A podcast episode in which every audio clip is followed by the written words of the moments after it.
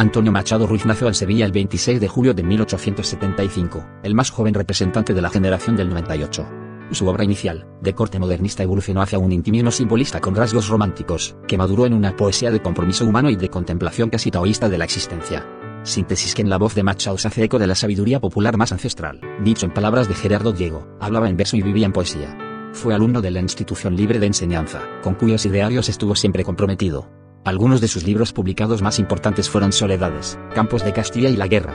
Podemos destacar entre su obra poética, A un olmo seco, Caminante no hay camino, El crimen fue en Granada, Anoche cuando, dormía, Elegía de un madrigal, Españolito que vienes al mundo y la mujer manchega. En Madrid participa del mundo literario y teatral, formando parte de la compañía teatral de María Guerrero y Fernando Díaz de Mendoza.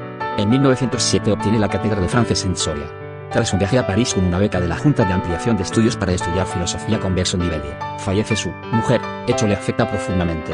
Y del traslado a Baeza, donde continúa impartiendo francés entre 1912 y 1919, y posteriormente se traslada a Segovia buscando la cercanía de Madrid, destino al que llega en 1932.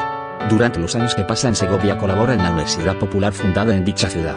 En 1927 ingresa en la Real Academia y un año después conoce a la poetisa Pilar de Valderrama, la más de sus poemas, con la que mantiene relaciones secretas durante años.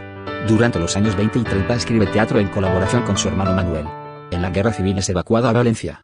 Participa en las publicaciones republicanas y hace campaña literaria. Colabora en Hora de España y asiste al Congreso Internacional de Escritores para la Defensa de la Cultura. En 1939 marcha a Barcelona, desde donde cruza los Pirineos, exiliándose en Coyure, Francia donde fallece al poco tiempo el 22 de febrero de 1939.